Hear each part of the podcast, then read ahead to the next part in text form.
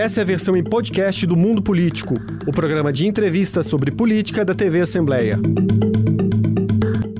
Olá! Hoje no Mundo Político, o PDT Mineiro e as disputas de 2022. A candidatura ao governo, os conflitos internos no ano eleitoral e o palanque para Ciro Gomes no Estado. Eu vou conversar com o pré-candidato ao governo de Minas, o ex-deputado Miguel Correia. Muito bem-vindo. Eu que agradeço o convite, a oportunidade de estar aqui e de poder fazer o que eu mais gosto, defender as ideias e poder conquistar o coração e a representação das pessoas. Deputado, o senhor estava chamando o senhor deputado, afinal ficou lá três mandatos na, na Câmara Federal, é. então vamos na Câmara dos Deputados. Mas fique à vontade, então vamos lá. como quiser. O senhor está com a candidatura posta, apesar de o TSE ter cassado seus direitos políticos por abuso de poder econômico, o que o torna inelegível. Perfeito. E já recorreu ao Supremo. Perfeito. Não é? É, o senhor vai poder fazer o registro em agosto? Como é que vai funcionar isso? Eu quero dividir essa resposta em três partes, porque para mim isso é muito importante. A primeira dela é: em 20 anos quase de carreira pública, eu nunca fui sequer chamado ao Ministério Público. Eu nunca partive em lista, em delação, em absolutamente nada, mesmo tendo exercido quase toda a minha carreira cargos de absoluta relevância como relator geral do orçamento. Né? Então, essa é a primeira coisa. Se trata de processo eleitoral. Ponto. O segundo aspecto é: esse processo eu venci em Minas Gerais por 6 a 0. E quando ele sobe para Brasília, para o TSE, o escritório que naquele momento me representava sequer me comunica. Inclusive, eu desafio esse escritório a provar que tenha uma ligação para o meu telefone, um WhatsApp para o meu telefone ou um e-mail sequer para os meus e-mails, seja meu institucional ou meu pessoal. Eu desafio. Assim como no momento que estava aqui no TRE, tem mais de 600 e que eu provo. E sequer foi apresentado defesa oral. Sustentação oral não foi feita para me defender. O que significa que eu não tive o que a, a, Constituição me garante, que é o direito de ampla defesa, e por consequência, quando eu soube, eu soube pela imprensa, um assessor me ligou e falou: Olha, você está sabendo disso aqui? Eu falei: Eu não sabia nem que tinha julgamento. Eu achei até que era uma notícia é, inverídica. E depois tive a surpresa que de fato era isso que estava acontecendo. Eu entendo, inclusive, que esse tal escritório tem como seu dono a candidatura agora a deputado, que tive essa notícia há pouco tempo. Mas cabe a ele responder e eu quero que ele responda, já que ele decidiu, inclusive, entrar para a vida pública. Quem é o candidato? Eu, eu, eu prefiro que. É, é, isso vai acontecer, esse debate vai acontecer, porque eu não vou abrir mão de fazê-lo, porque o que é mais caro para uma pessoa que tem no idealismo, na paixão pela política, é o seu direito de poder representar, de poder defender as ideias. E isso eu não abrirei mão de fazer. E no que me cabe juridicamente, tanto eu estou pedindo a anulação, porque me foi cerceado o meu direito à defesa, então eu peço a anulação desse, porque ele volte a estaca zero no TSE, Inclusive, se quiser voltar para o TRE, eu não vejo nenhum problema, mas eu quero que ele aconteça da forma que me cabe como de, de direito. E, naturalmente, também recorrer ao Supremo. Agora, qual é a sua defesa? O senhor foi acusado de abuso de poder econômico, querendo ou não, foi julgado por isso e condenado. Isso. É, eu vou, então, eu vou é, dialogar com o objeto da denúncia.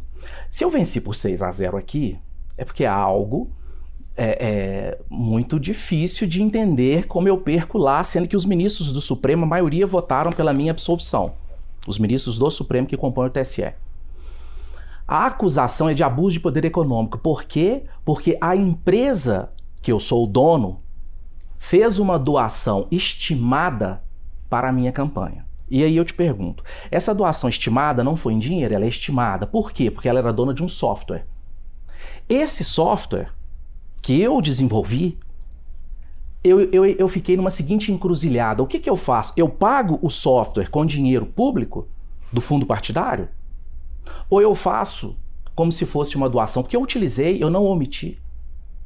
Então eu fiz a prestação de contas deixando claro, eu utilizei o software, e a empresa me cedeu, eu usei essa expressão, ela me cedeu o direito de usar. É por isso que eu fui condenado. Agora, o abuso é porque foi entendido que era alguma coisa muito cara, muito isso, acima do que devia isso. ser. Inclusive, consta doado. no processo o laudo da Polícia Federal hum. falando que se você considerar qual é o alcance que o software teve, ele é irrelevante pela quantidade de votos que eu tive.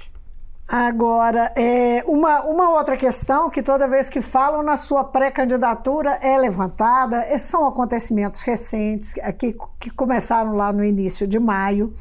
É, numa entrevista é, que o senhor deu a uma rádio, Uma se não me TV? engano, em uma TV em Uma TV em Uberlândia, Uberlândia. em Uberlândia. O senhor falou da sua proximidade com Ciro e Lula. Perfeito. não é?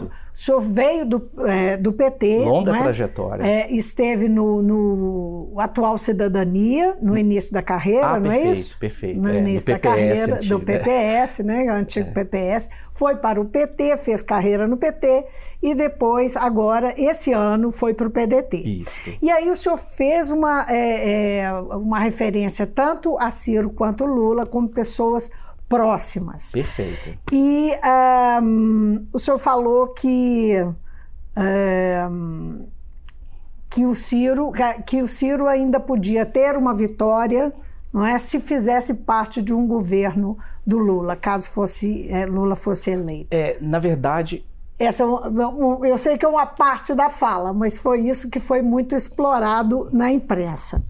Ciro reagiu muito mal, é, disse que o senhor é, é, não é do PDT, que é, o senhor é ficha suja. Esse temperamento do, do Ciro é bastante conhecido, não é? Eu imagino que o senhor conheça Conheço. bem. Por que o senhor falou disso? é, é Fez primeiro, essa declaração? é, primeiro porque, independente do temperamento do Ciro, eu sou o Miguel. Não é? E o Miguel tem as posições dele. Então eu não posso abrir mão de falar e de defender o que eu acredito.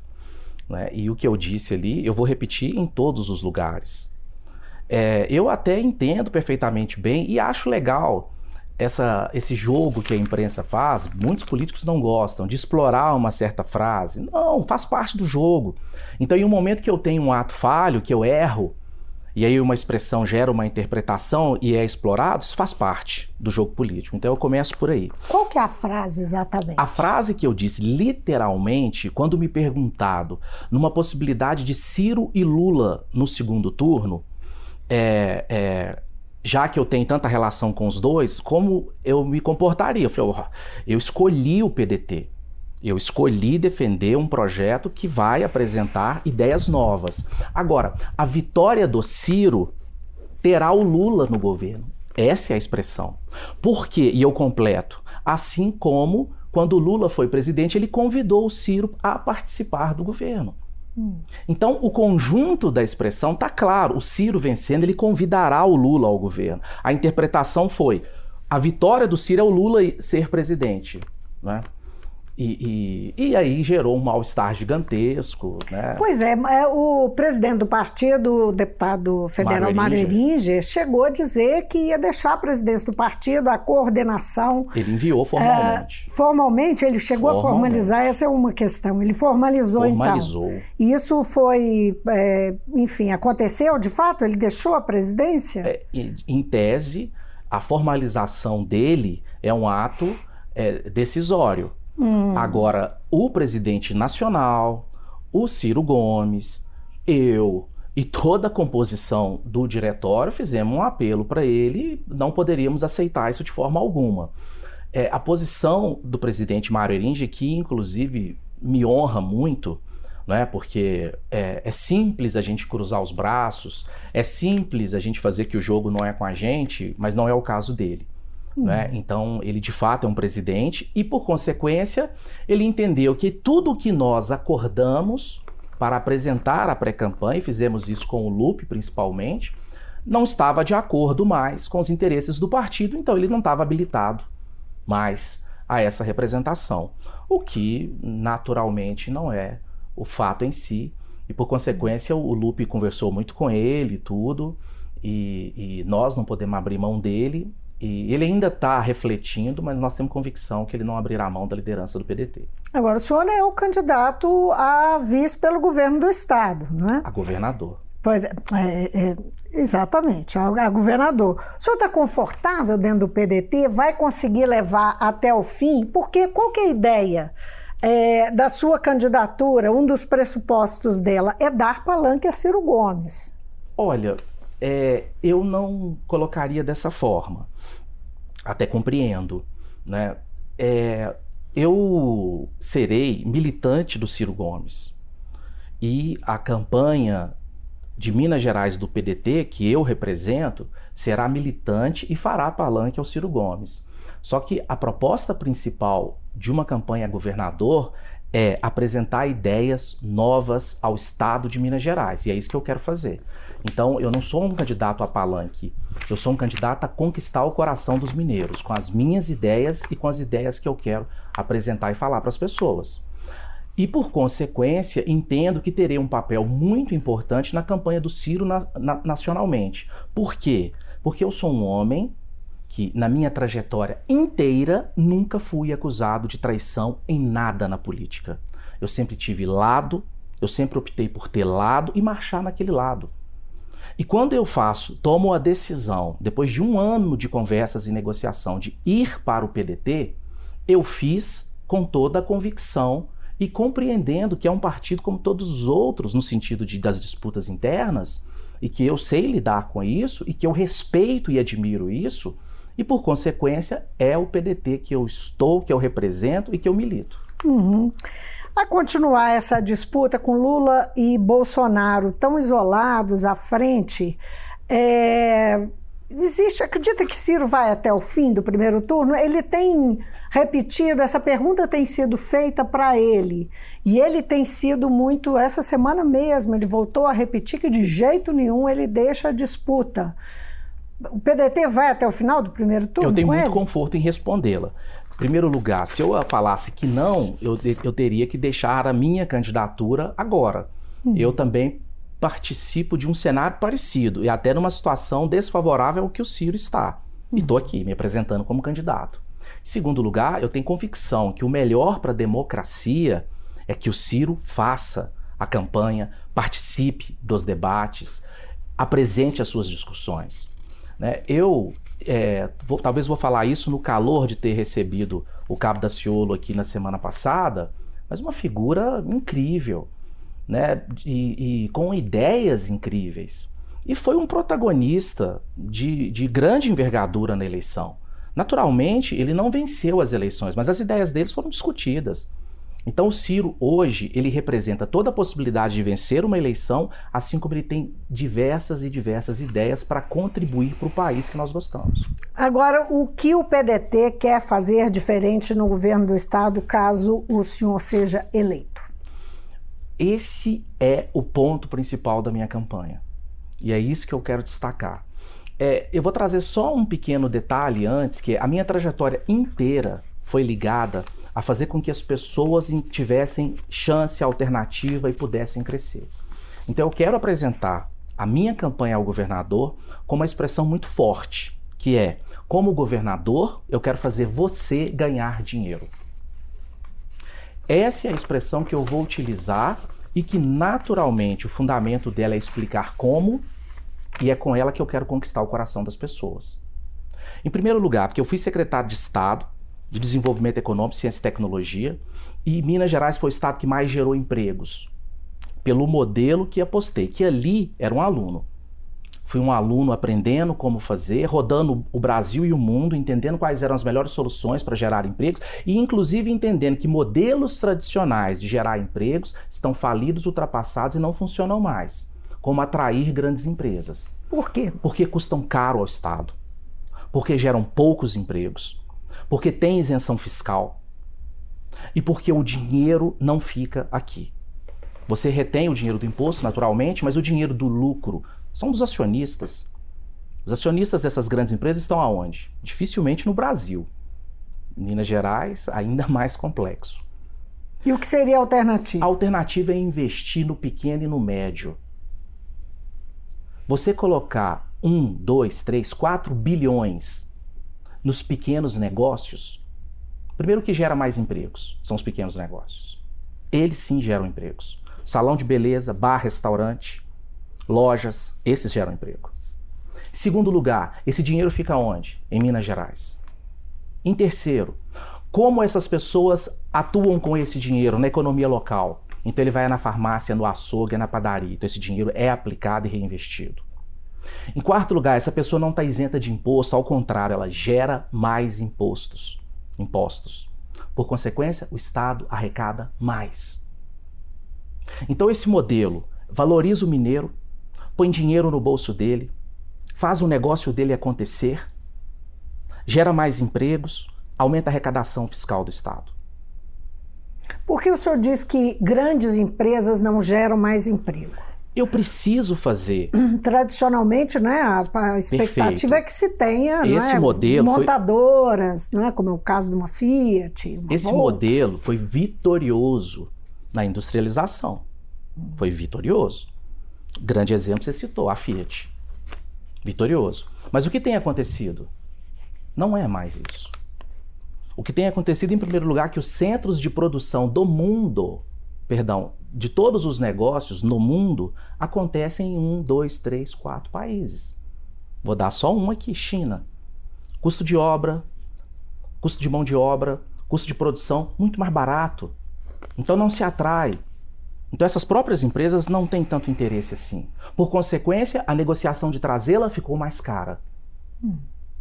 Então o Estado tem que abrir muita mão para trazer E a cadeia produtiva, então? E os empregos? Funcionando hoje de outro jeito. Né? Isso aí. Hum. Na verdade, essa cadeia produtiva ela já acontece. Porque o que é tradicional do Estado de Minas Gerais é a agricultura, é o serviço, é o comércio. É isso que é tradicional. Só que é esse que nunca teve apoio. É ele que nunca teve um centavo sendo investido. Imagina um pequeno agricultor tendo 20 mil a mais por mês, tendo 10 mil a mais por mês. Imagina um salão de beleza tendo 10 mil a mais por mês. Vou deixar claro, com um plano de negócio que está aumentando o seu resultado. Se ele ganhar mais, ele faz jus ao recebimento. Gerando emprego, se ele gerar mais emprego, ele faz jus ao recebimento. Porque gerar emprego tem custo para o Estado. Então, isso é fomentar a economia. Isso eu sei fazer. Hum.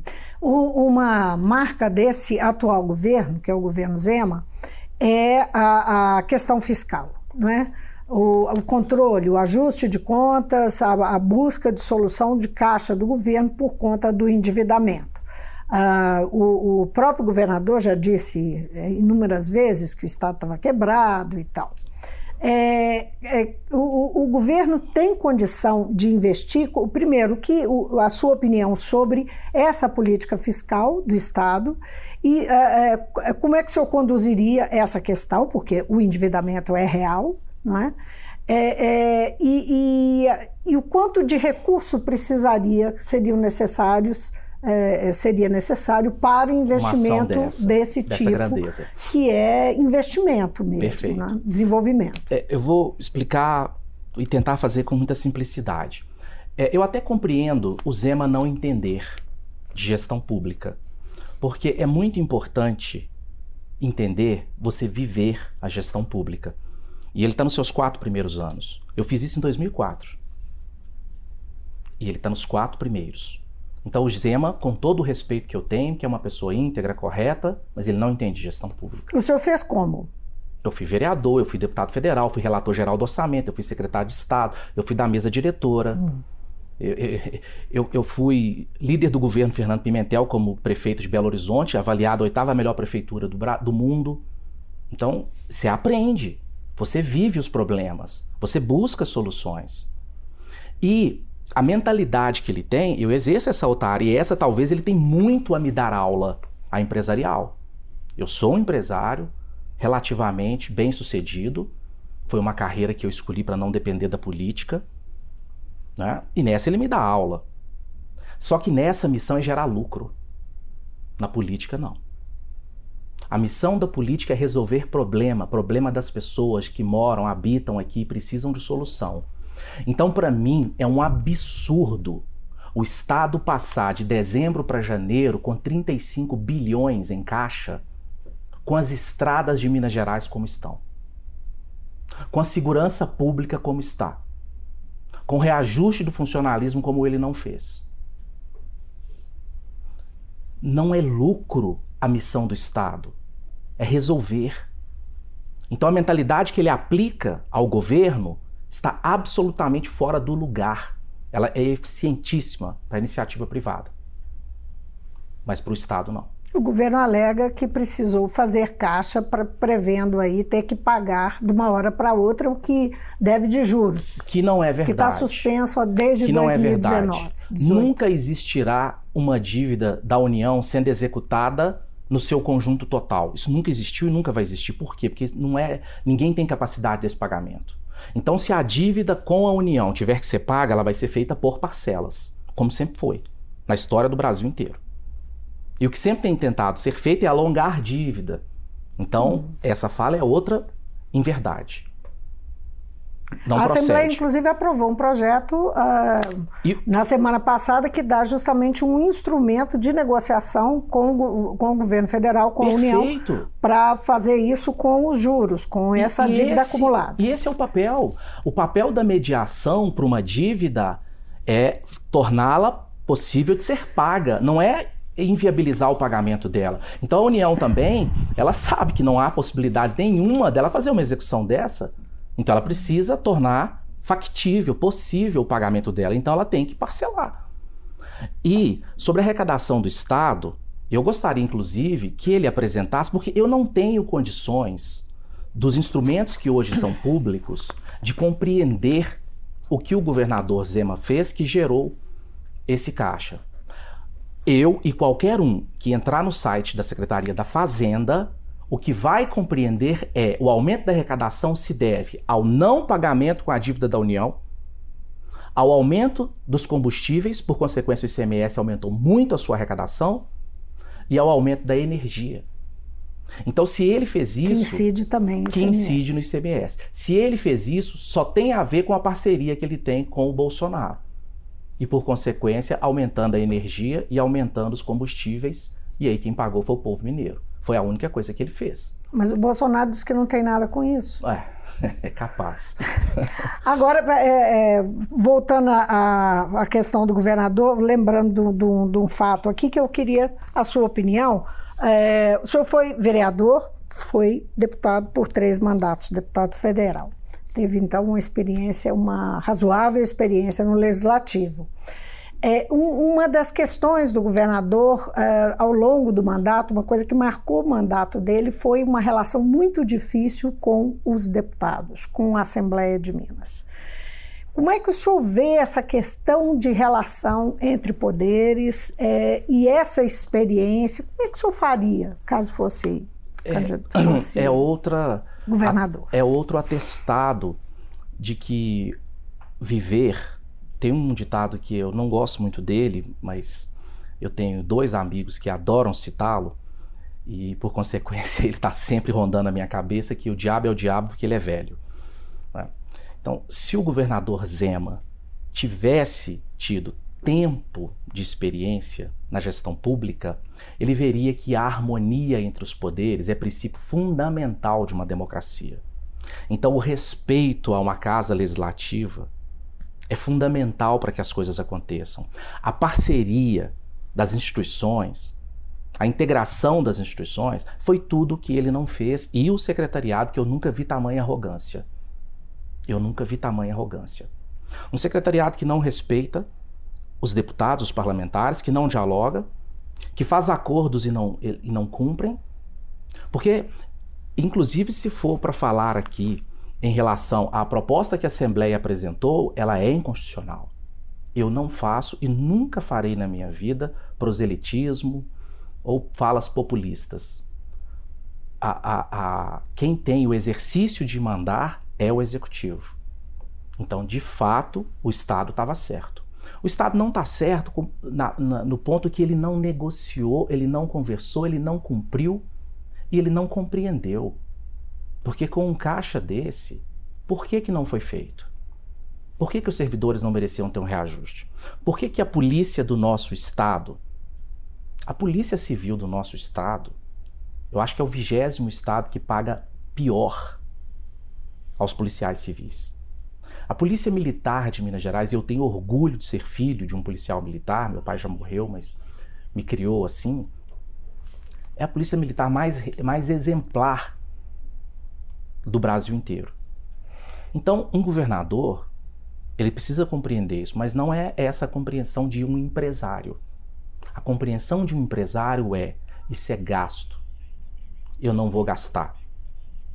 Eu vou ficar com o dinheiro. Eu não sei o que, que ele está achando, o que, que ele vai fazer. Porque ele pode, inclusive, não vencer as eleições, faz parte da democracia. Mas ele tem uma larga vantagem, não é? Uma folgada vantagem ainda sobre o segundo colocado. É, Por que, se- que o senhor acha que o, o, o eleitor o vê dessa forma? Nós estamos aqui é, levantando questões Isso, não é, do governo dele, o senhor está fazendo críticas, dizendo que faz diferente. Por que, que o senhor acha que o eleitor é, dá a ele uma. é, Você quer que eu te coloca conto, ele na liderança? Você quer que eu te conte o dado concreto? Hum. Primeiro que o dado concreto não é esse. Vou te dar o dado concreto. 40% da população só tem uma opção definida. Em segundo lugar, desses 40, ele tem 35, vamos arredondar aí. Tem pesquisa com menos, com mais. Vamos pôr 35. Então, 35 de 40, 12, vamos arredondar para 15%. Ele tem 15%.